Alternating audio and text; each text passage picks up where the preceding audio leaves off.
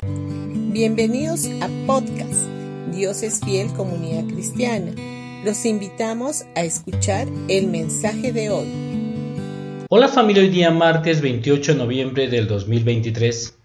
Vamos a continuar hablando que la fe se activa cuando sabes que eres amado.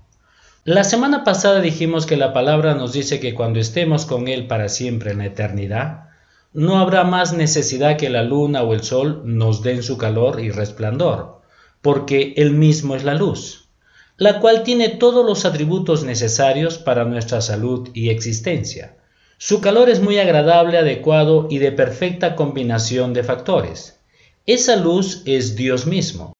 Él era la luz antes de que fuera creada la luz, y gloria a Dios, pues esa luz brilla en nosotros sus hijos. Dios es luz, y no solo es eso, sino que Él también es amor. Cada vez que los rayos del sol calientan nuestra piel, Dios nos está diciendo que nos ama, donde está la luz está el amor y también el calor, y todo viene de la misma fuente, quien es Dios mismo. Donde gobiernan las tinieblas hay confusión y se pierde la orientación. También el temor y el miedo se hacen presentes.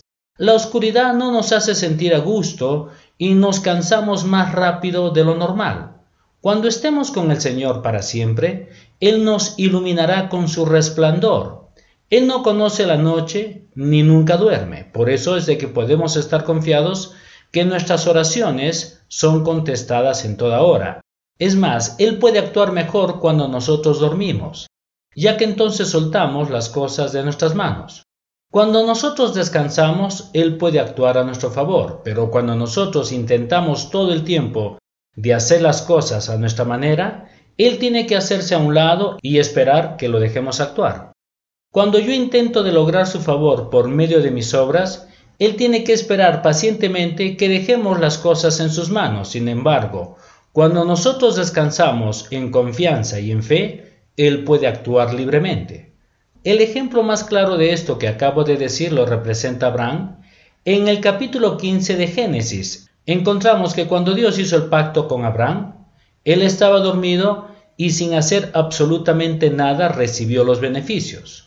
Un pacto de gracia es justamente eso, cuando no está condicionado a la intervención humana. Por eso es que el amor de Dios hacia nosotros es totalmente inmerecido, dado a que no nos los podemos ganar. Dicho de otra manera, así como recibimos el amor de Dios sin merecerlo, no lo podemos perder por hacer algo indebido, pues se trata de un pacto.